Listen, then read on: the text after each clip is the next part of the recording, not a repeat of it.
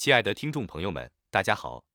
现今社会，不仅人们生病可以去医院就诊，就连宠物也能接受专业的医疗检查。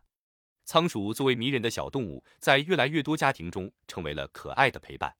然而，我们是否了解仓鼠也可能会生病，比如湿尾症？你知道它的症状吗？让我们一同来了解。湿尾症是一种常见的仓鼠疾病，其主要症状就是尾巴变得肮脏和潮湿，因此得名湿尾症。然而，湿尾症并非仅仅由于笼具和饮食卫生引起，更主要的原因是环境的改变对仓鼠产生的巨大影响，从而导致疾病发生。湿尾症常由真菌引发的肠胃疾病造成，主要影响仓鼠的肠胃系统，导致严重的疾病症状。这种疾病不仅会引发仓鼠腹泻。还可能导致仓鼠情绪低落，严重时甚至会导致脱水甚至死亡。湿尾症尤其常见于出生三到六周的幼小仓鼠，而且具有一定的传染性，容易传播给不同年龄和品种的成年仓鼠。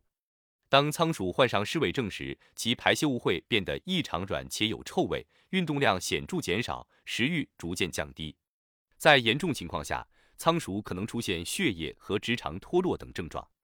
尽管多数仓鼠死于脱水而非湿尾症本身，但仍然要重视湿尾症的治疗。一般来说，仓鼠患上湿尾症后，如果未在四十八小时内得到适当治疗，可能会导致其死亡。为了保护我们可爱的仓鼠朋友们的健康，我们应该关注它们的生活环境和饮食，确保笼具的清洁，提供适宜的饮食和居住环境。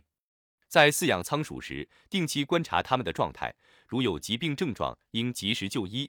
以确保他们的健康和幸福。感谢您的收听。